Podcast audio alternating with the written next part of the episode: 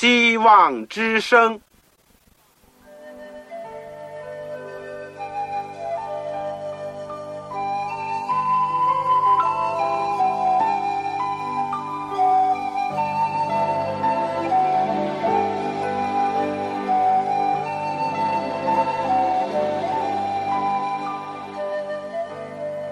各位听众朋友，各位弟兄姐妹，欢迎您收听信徒培训这个节目。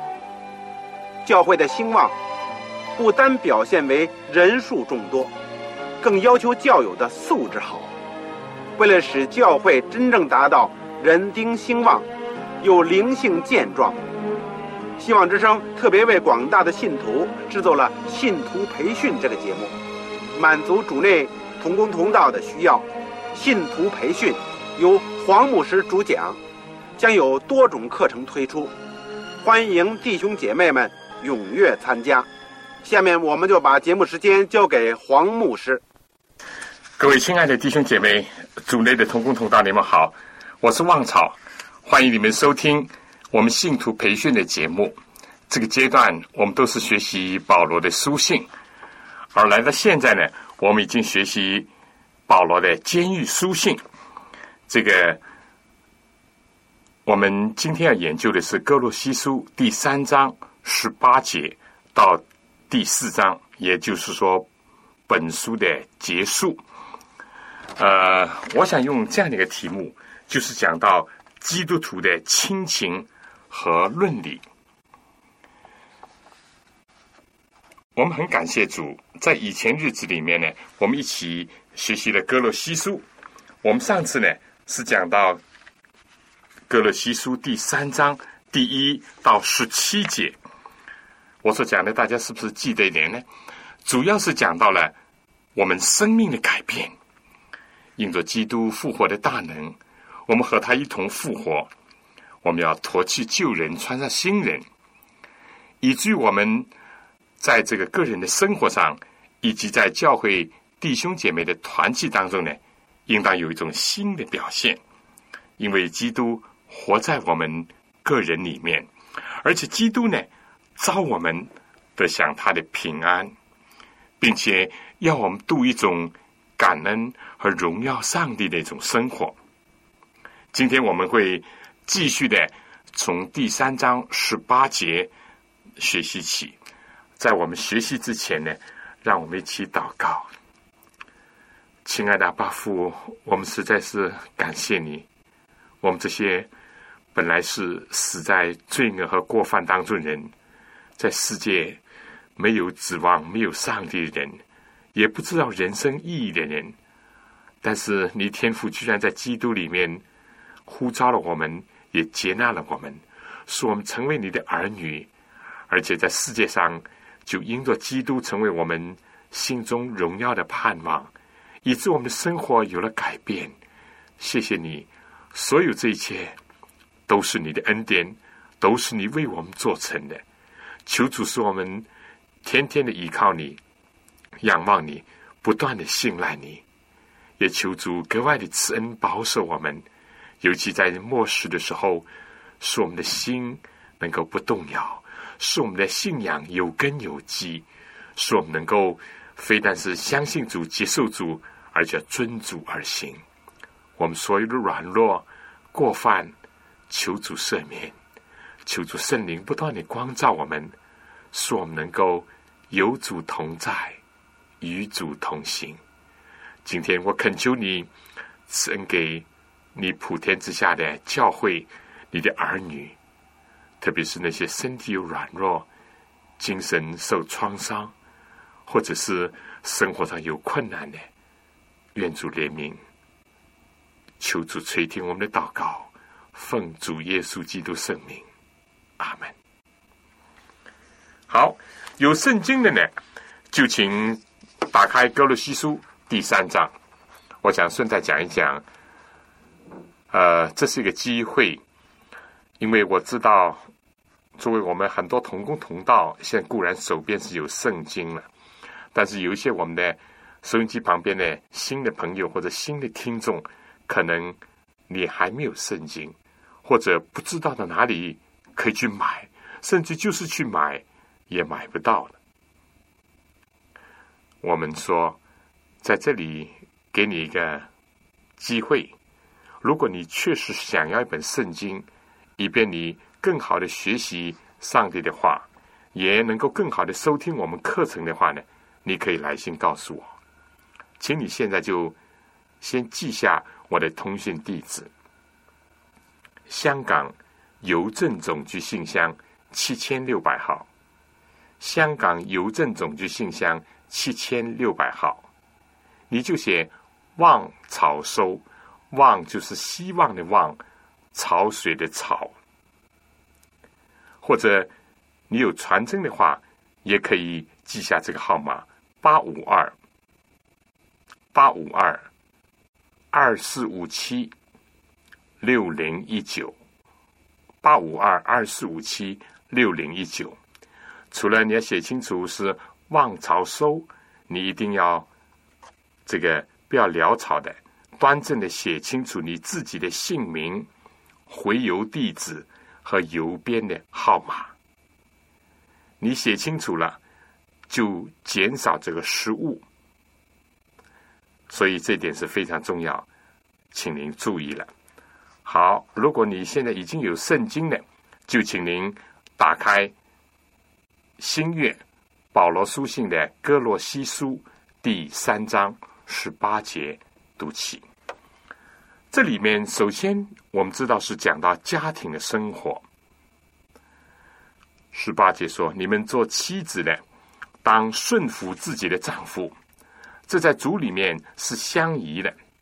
你们做丈夫的，要爱你们的妻子，不可苦待他们。”一个新的家庭的建立，就是由夫妻而构成的，而夫妻之间的关系呢，又是世界上最亲密的关系。这关系呢，甚至于被保罗在以弗所书里面呢，比喻作基督和教会的关系。这是一种联合的关系。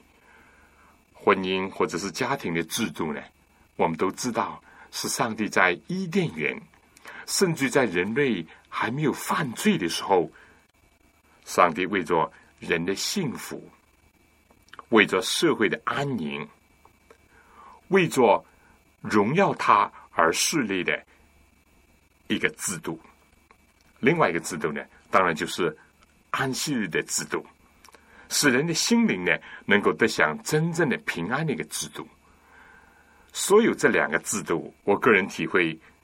是在人类没有犯罪的时候，上帝就赐给人的；但同时呢，也是魔鬼撒旦在幕后的时候，在今天攻击的最厉害的两个制度。上帝要人幸福、平安、荣耀他；那撒旦呢，就是要使人痛苦、不安，以及羞辱上帝。所以，凡是一个得享基督新生命的人呢，除了他这个个人的生活、教会的生活有个新的一个开始以外，他的家庭的生活也是非常的重要的一个层面。而作为家庭的生活呢，我们说，当然夫妻之间的关系呢，又是最主要的。最主要的，这里说夫妻之间呢，应当有这样一种关系：做妻子的要顺服自己的丈夫，但做丈夫的呢，要爱自己的妻子。这里的顺服呢，可以说是尊敬丈夫的一个表示。那么，丈夫对妻子这种尊敬的回报，最好的呢，就是爱了。如果夫妻之间，存在着这种敬爱的关系，那么你可以想象，会离婚吗？会有第三者介入吗？或者会整天在家里纷争、相吵、相骂吗？这是不可能的事情。近代的妇女解放，在某些方面是非常必要的，因为在很多的时候，在不少的地区还有性别的歧视。男女不平等的现象。但是有些人由于歪曲了妇女解放的含义，结果就走到了另一个极端。做妇女的、做妻子的，不安于自己的本分、职守和地位，以致形成了一些不必要的冲突。但是，作为一个基督徒的妇女，顺服自己的丈夫，尊敬自己的丈夫，保罗说。这在主里面是相宜的。我们不是凡事都要听从世人的指示或者说法，或者是追随世界的潮流，应该要看他是不是符合主的旨意。同样的，在今天的社会呢，有很多丈夫虐待妻子的事情，家庭暴力的案件，甚至于。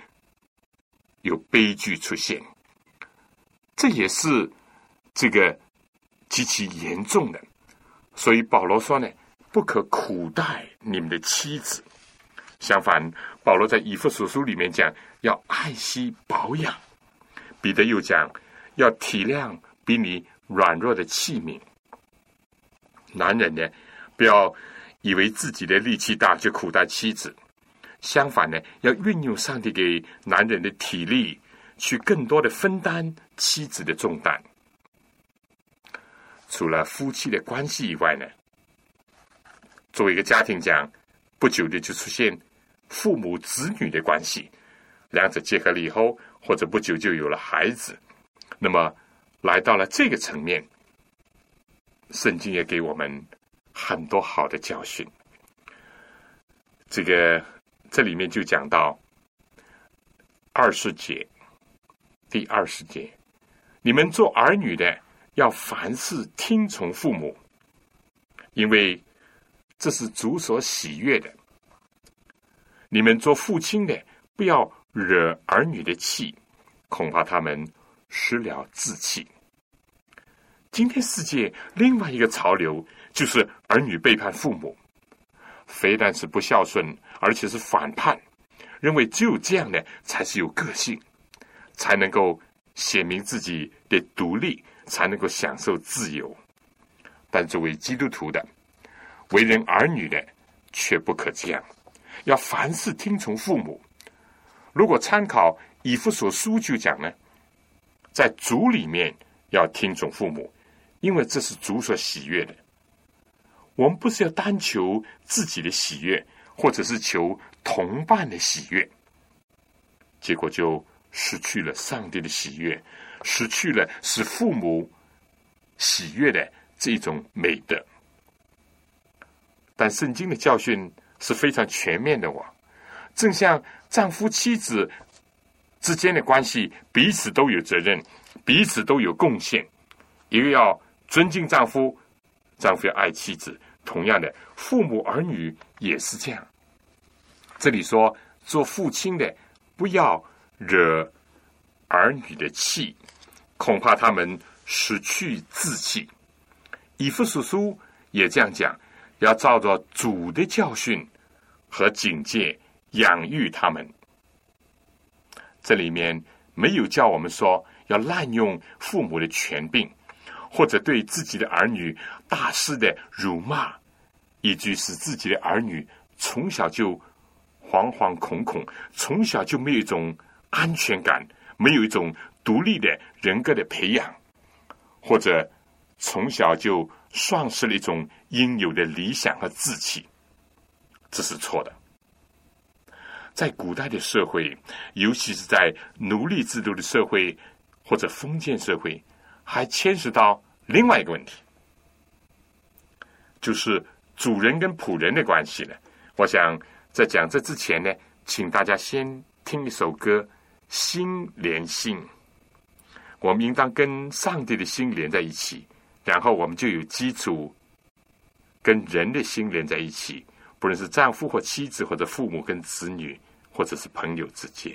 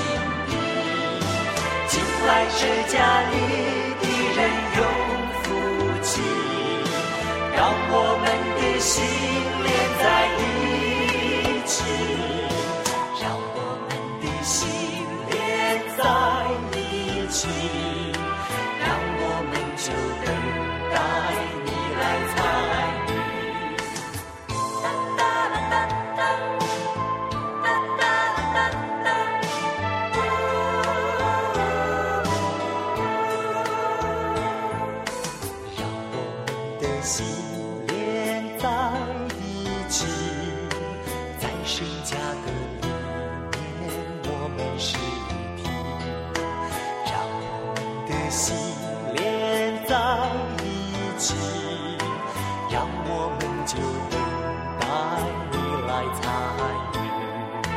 进来是家里的人有福气。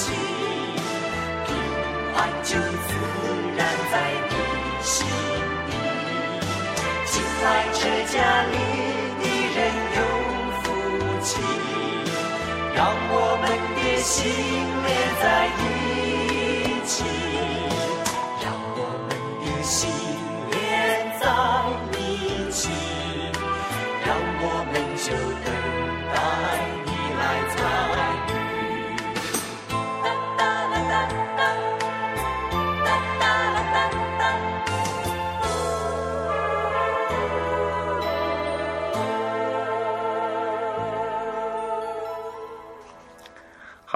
除了这个夫妻之间的关系、父母子女的关系，还有个主人跟仆人，或者今天讲上司和下属的一个关系。我们不要忘记，保罗所生活的时代是一个罗马帝国的时候，是一个奴隶制的一个社会。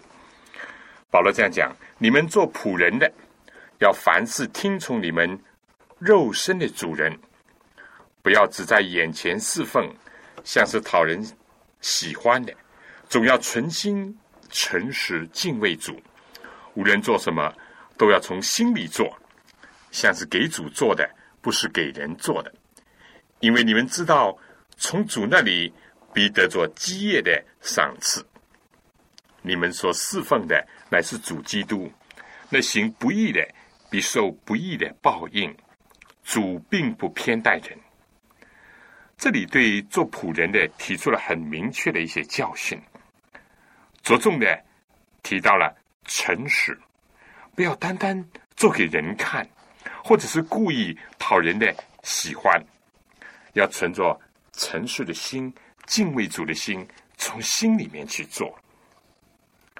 做仆人的可以有这样的一种心智，以致使他的工作的意义呢升华，使他服侍。肉身主人的工作呢，就好像是在侍奉主一样的高尚，一样的重要。这里保罗又提出了一个应许，也包括了一个警戒。应许是什么呢？如果能够忠心的做服务的工作，那么将来也一定得着天上的基业为赏赐。在上帝的赏赐当中，他并不分。你在世界上是做主人的或仆人的地位，只要你忠心善良，都会得到丰盛的基业作为赏赐。因为他们在地上就已经把日常的平凡的服侍人的工作呢，转化成为一种高尚的、忠心的服侍主的工作，所以他们必得到天上的主人的赏赐。那么有什么警戒呢？这里讲行不义的呢，必受不义的报应。主是并不偏待人的，主固然不偏待主人，但也不偏待仆人。主固然不是单单的善待有钱人，但主也不会包庇穷人。而四章一节呢，我们知道分章都是以后的事情。所以是连下来的。你们做主人的要公公平平的待仆人，因为知道你们也有一位主在天上，所要求于主人的有一点就是公平。这在一个奴隶制的一个社会，可以说是提出了一个很大的挑战。对历代以来，自从有阶级之分呢。或者是说有尊卑之分的一个社会当中，要求公平、公义、公正，也就是说要尊重人权、看重人性的一个重要的方面。对主人讲来，也正像对仆人一样，要转化一个观念，就是想到他们在天上的主面前呢，自己也是仆人。所以保罗说。知道你们也有一位主在天上，我们要主公平的待我们，我们怎么能够不公平的去待其他的人，包括自己的下属呢？以上从这个第三章十八节到第四章第一节呢，我们说是论到了生命的改变以后，在家庭的领域里面。所有的夫妻、父母、子女和族谱之间的关系的改变，如果我们能够用在属灵的方面来体会一下，也是很有意思的。基督，我们的良人，而教会的丈夫呢，也就是耶稣基督，是这样的爱教会，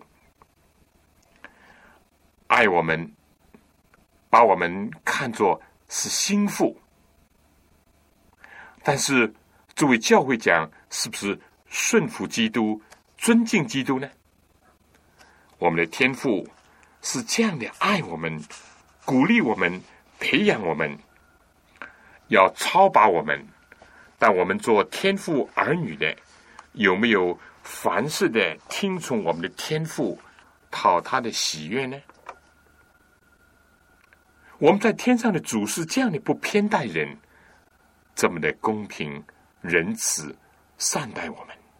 我们做仆人的，是不是从心里面侍奉主，用一个诚实的心地，不像是侍奉人，不像是要讨上司、讨人的喜悦，而是要讨主的喜欢呢？而且是从心里面做呢？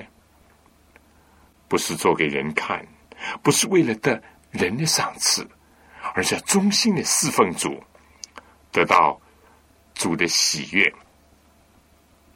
我想，我们如果从这个角度体会一下，也是很有意思的。圣经从来不单单是为着一两千年甚至更早时间的人所写的，他的真理的信息。今天对我们也同样的有教义、有光照。我们怎么处理上司下属的关系？我们怎么处理今天的日益复杂的人际关系当中，包括父母子女、夫妻之间的关系、朋友之间的关系、邻里之间的关系？很多人不说，哎，在单位里面不如意。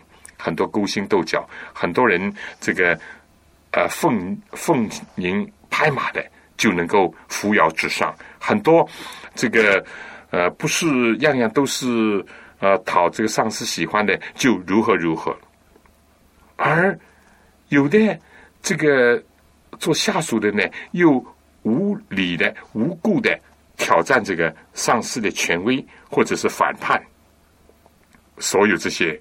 也都是常常见到、听到的。社会上也存在着很多不公平、不公义、不公正的事情，甚至还有黑幕。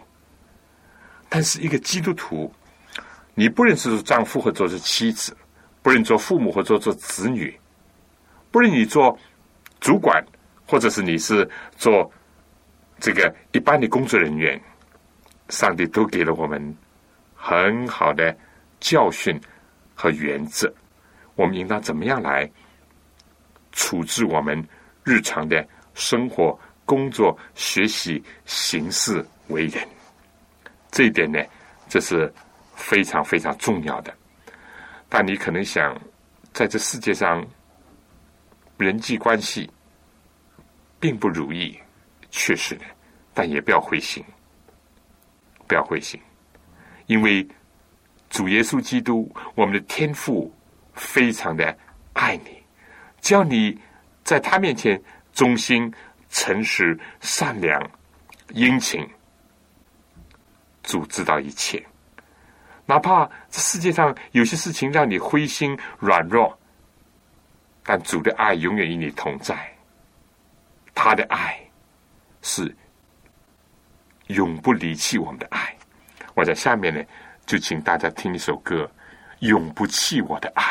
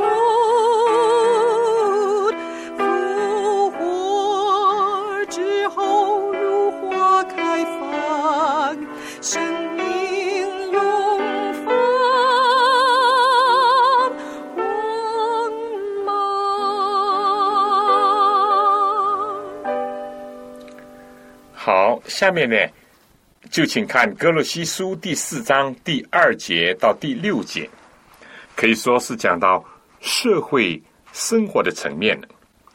怎么样来彰显基督的生命呢？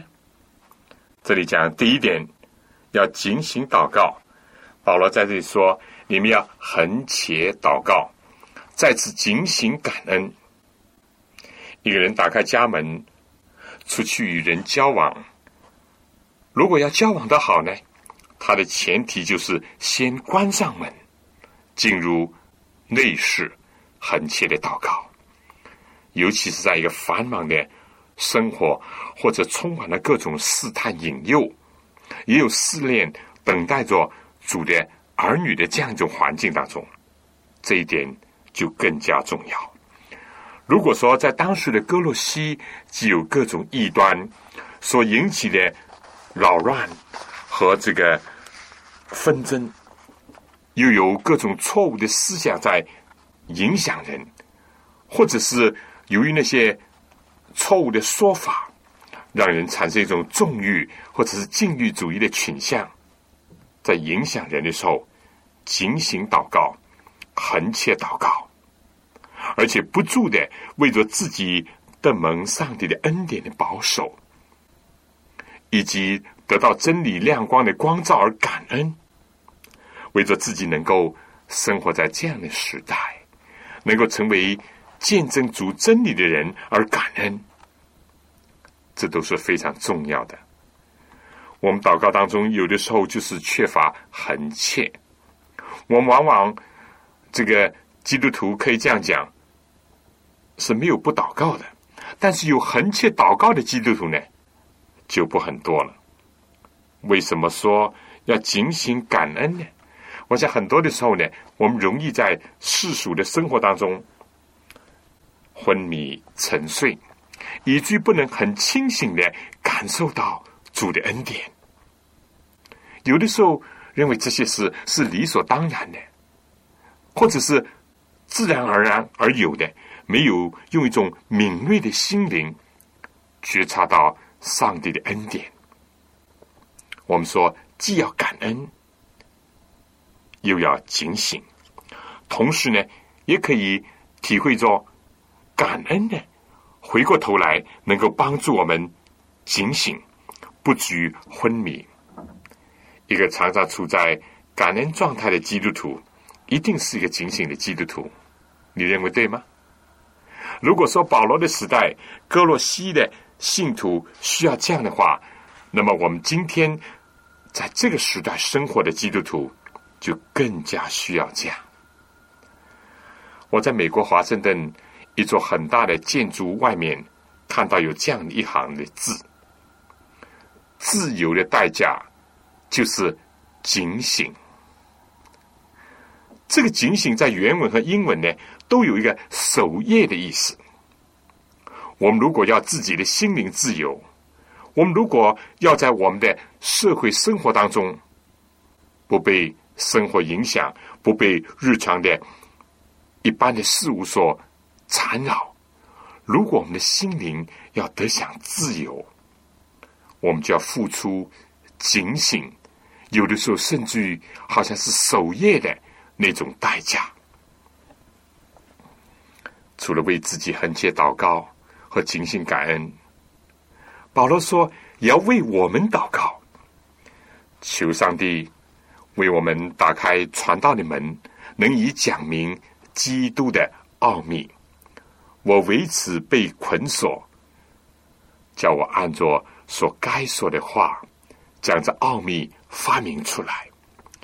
这是每一个信徒报答传道人的最好的表示。不单单是把收入的十分之一来支持传道人的生活工作，更加重要的是用祷告。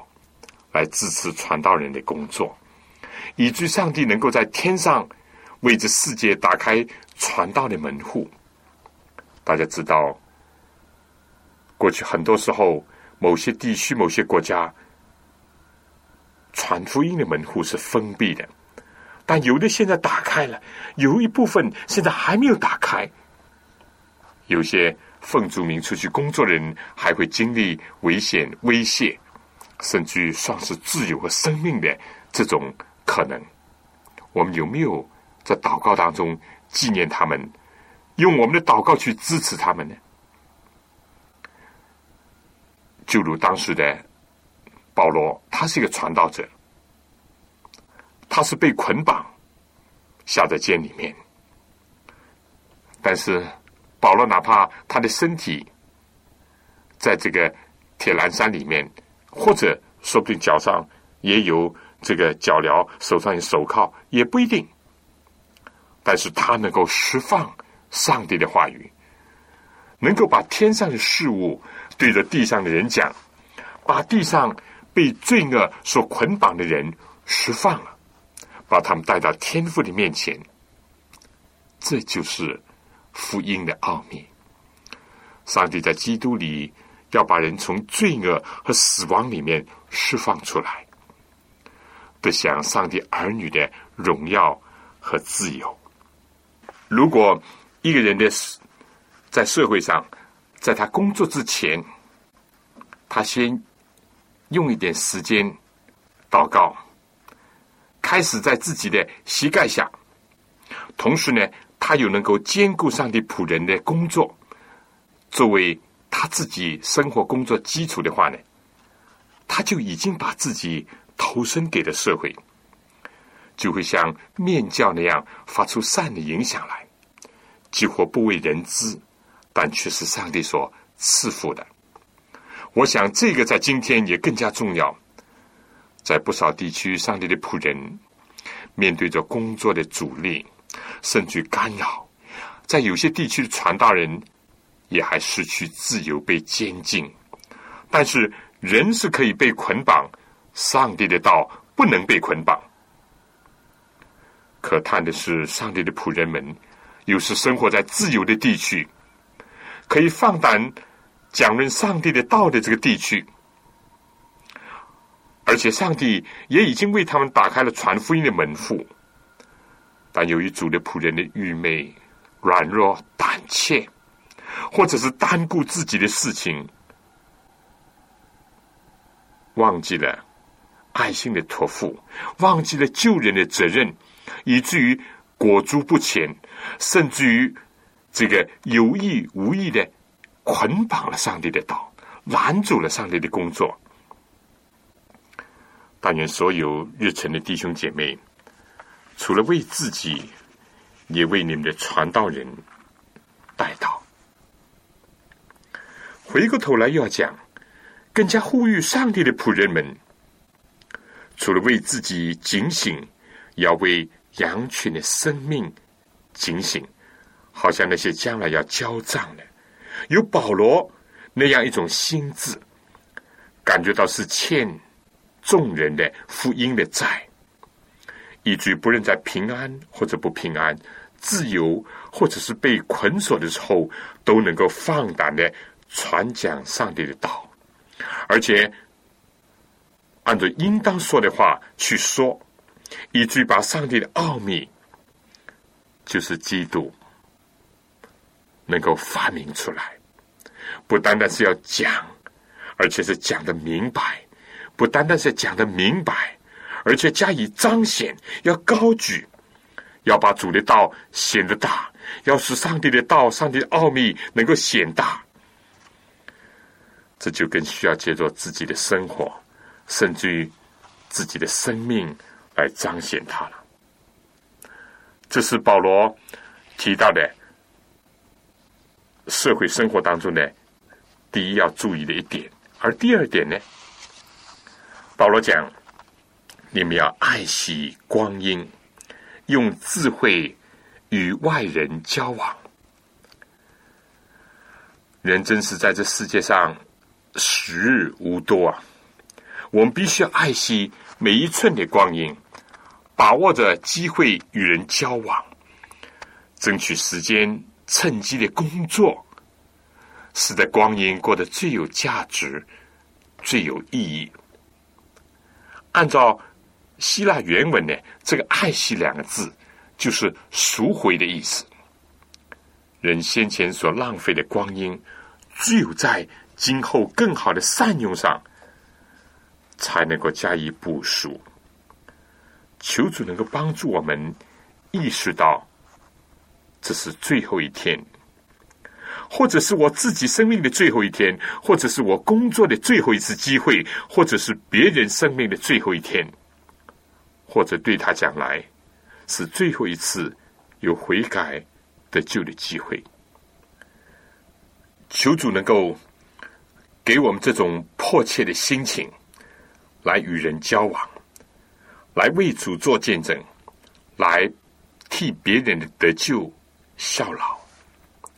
在爱惜光阴上呢，保罗还有一点具体的指示，就是用智慧与外人交往，这也是非常重要的。一般不信主的人，用很长的时间在应酬了、交际了、宴乐了、闲谈了，或者是讲述一些无谓的事情。大家有没有听说所谓在电话里面像这个煮稀饭那样，不断的、不断的在谈、谈、谈，都是无聊的事情。至少在基督徒认为是无足轻重的事情。所以基督徒呢，既不能与世隔绝，或者不和人来往，但又要用智慧和其他。不信道的人来往，免得我们的时间呢也被白白的浪费。这个确实是非常重要的，我们应当去看望，甚至应当参与某些的社交的活动，和那些不幸的人来往。但是你要牢牢的记住，你总应当是掌握主动，不要成为一切社交活动当中的被动者，被别人牵着鼻子走，以至于浪费了许许多多宝贵的时间。在心灵上呢，彼此一无所得。如果要做到这一点，就需要有一种属灵的智慧，既不鲁莽，不生硬，要有机智灵巧，以及积极主动的态度。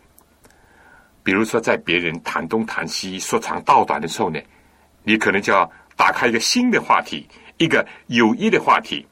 把人的思想和言谈呢引导到更高尚的，最后一直引导到真理方面去这样的一种义务。当你和不幸的人在一起吃饭的时候呢，他们可能从头到底都是在赞赏那些美食。在这样的时候呢，你要运用属灵的智慧，怎么样许效耶稣？他既是应邀赴宴。而同时又把生命的粮呢分给其他的人，我想这样做呢也会帮助朋友们能够爱惜光阴。这是第二点了。而第三点呢，第六节保罗说：“你们的言语要常常带着和气，好像是用盐调和，就可知道该怎样回答个人。我们除了要讲，还要回答。”你说是不是？而在回答问题的时候呢，保罗也提醒我们，言语要常常带着和气，像用盐调和一样。我们有的时候，这个甚至说不少的时间是浪费在无谓的争执或者是没有意义的辩论上。但如果我们能够遵着保罗的劝勉，就能够使时间过得最有意义，产生最大的。效果，这些是不是在今天对我们在社会生活当中，有的甚至教会生活当中还是很重要呢？呃，第七节开始，一直到这个书信的末了呢，可以说是结束语了。虽然说是书信的结束语，但是充满了。兄弟姐妹友爱的情谊，我想在我讲这段之前呢，请大家再听一首歌，《亲爱主牵我手》。我们在这世界，有的时候往往走错、行差，或者讲错，或者想错。我们要达到基督对我们的这样崇高、有价值的一种要求。我们就求主一直牵引我们的手。神啊，我晓得人的道路不由自己，行路的人也不能定自己的脚步。我手。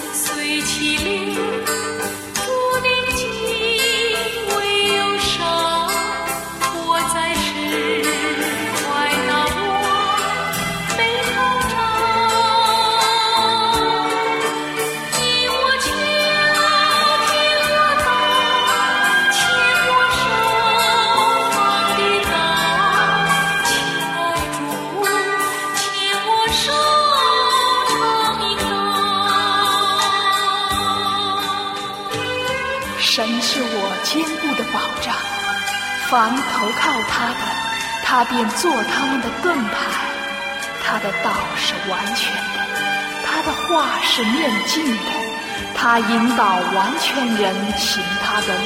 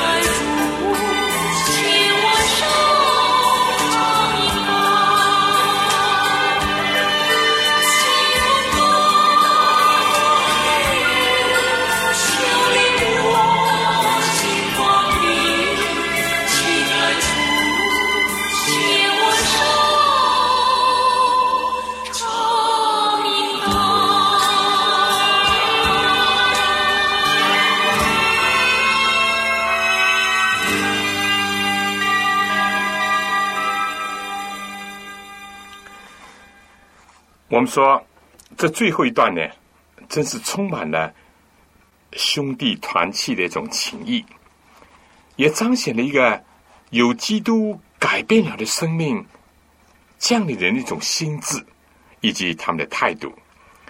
这里说，有我亲爱的兄弟推基谷，要将我一切的事告诉你们，他是忠心的指示，和我一同做主的仆人。我特意打发他到你们那里去，好叫你们知道我的光景，又叫他安慰你们的心。基督徒应该要争取一切的条件和机会，彼此团契，尤其是在主里面，应当有交通。第九节，保罗又说：“我又打发一位亲爱的、忠心的兄弟阿尼西姆同去。”他也是你们那里的人。保罗在选择人做传递信息的工作上呢，都是非常的合适的。即使保罗认为在上帝面前是忠心的，又是他所亲爱的，同时呢，又是当地的教会所熟悉的。我想，我们在选择人做通讯工作的时候呢，要注意这几点：在上帝面前是不是忠心？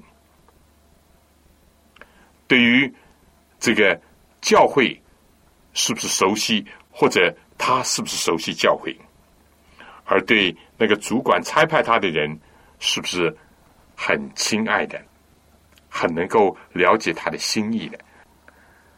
保罗接着说呢，他们要把这里一切的事都告诉你们，笔所能写的呢，可能是有限，口传有的时候呢，可以讲的更多。笔有的时候写呢，不一定是合适或者是安全，但在主里面，在圣灵感动之下所传递的信息，有的时候可以起到更大的作用。第十节，与我一同作监的亚里达古问你们安，巴拿巴的表弟马可也问你们安。说到这马可，你们已经受了吩咐。他若到你们那里，你们就接待他。耶稣又称为尤士都，也问你们安。奉隔离的人中，只有这三个人是为上帝的国与我一同做工的，也是叫我心里的安慰的。在这个异端盛行的日子里面，应当有一个清楚的鉴别和认识。以及对自己的同工和弟兄呢，有一个很好的鉴定和凭借，这是教会领袖所非常重要的一个工作。可惜有的时候不是这样。第十二节又讲，有你们那里的人做基督耶稣仆人的以巴佛问你们安。他在祷告之间，常为你们竭力的祈求，愿你们在上帝一切的旨意上得以完全，信心充足，能站立的稳。当基督徒知道有些人在为他们竭力的祈求，这是一个多么大的一个支持和安慰，也可以说带给他们多大的力量。保罗接着说：“他也就是以巴弗呢，为你们和老底家并希腊波利的弟兄多多的劳苦。”这正是我们在哥罗西一开始所讲到的，这三个地方的教会呢，相距很近。但这位，也就是以巴弗呢，他就穿梭、奔走在这些城市之间。今天虽然已经不在他们当中，但是呢，他还是切切的为他们祈求。保罗说：“这是我可以给他做见证的。”教会领袖的见证也是非常重要的，也能够支持一个童工，使得他工作的更顺利，或者发挥更大的影响。今天教会领袖有没有这样做呢？第十四节又讲：“亲爱的医生路加和迪马问你们安，请问老底家的弟兄和宁发，并他家里的教会安。”你们念了这书信，便交给老底家的教会，叫他们也念。你们也要念从老底家来的书信。我想补充一句：从老底家来的书信呢，现在是失落了。有人说以弗所书就是从老底家来的书信，这里面是不是也给我们一个启发？各地的教会应当要分享。从上帝所得到的恩赐和信息。第十七节，要对雅基布说：“勿要谨慎，尽你从主所受的职分。”一个传道人应该提醒人的话呢，当说的话还是要说。正像保罗在这里向雅基布所说的话，保罗叫他要谨慎。最后，保罗讲：“我保罗亲笔问你们安，你们要纪念我的捆锁，愿恩惠常与你们同在。”我们在这个长长的名单当中，不是单单看到了一连串的名字，而是看到了一些形象，看到了基督的生命所改变的人，以及他们所活出来的丰盛的生命和。所成就的事情，也表白了他们的心态。世界不一定记得他们，他们也没有做一些非常轰轰烈烈的事情，但上帝知道他们，上帝记得他们，使徒保罗能够欣赏他们。我想，所有这些正是上帝的福音的奥秘。所成就的一个最好的见证之一，弟兄姐妹，我想这卷书呢，我们差不多已经讲完了。我们最重要的就是说，要知道耶稣基督是我们的元首，由于他的爱，才改变了。拯救了世界上一些从来过去不认识主的、活得也没有意义的人，他们的生命焕发出光彩，他们的工作成为主的工作的一个继续。我想，请大家再听一首歌，《阻碍》。有多少？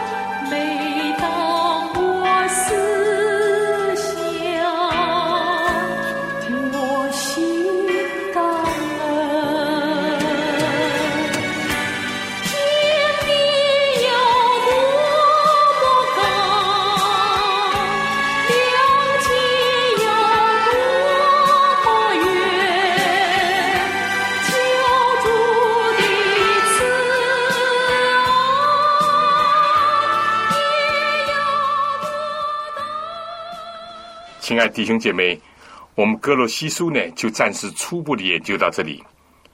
愿上帝帮助我们，接入这卷书非常重要的书信，使我们能够更好的认识基督，以及知道他跟天父的关系，他跟我们的关系，他和教会的关系，使我们的心灵能够真知道他，真认识他，真正的思念他的死和活，以至于呢，在我们的生命当中能够活出基督的样式，能够除旧更新。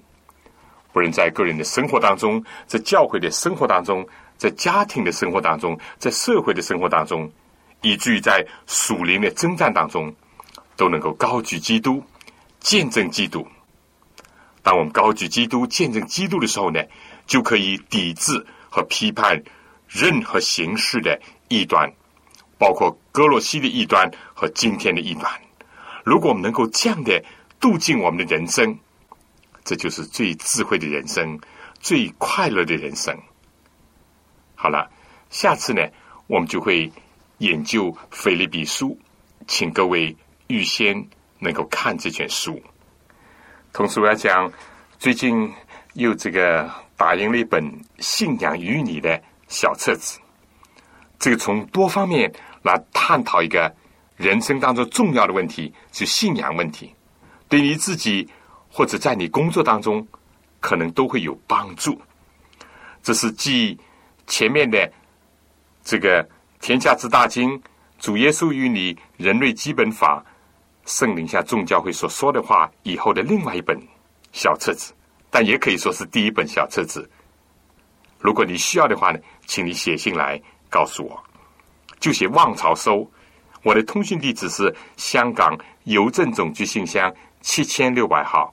七千六百号，也写清楚你自己的姓名或邮地址。好了，下次同样的时间空中相会，愿上帝赐福给您、您的全家和您的教会。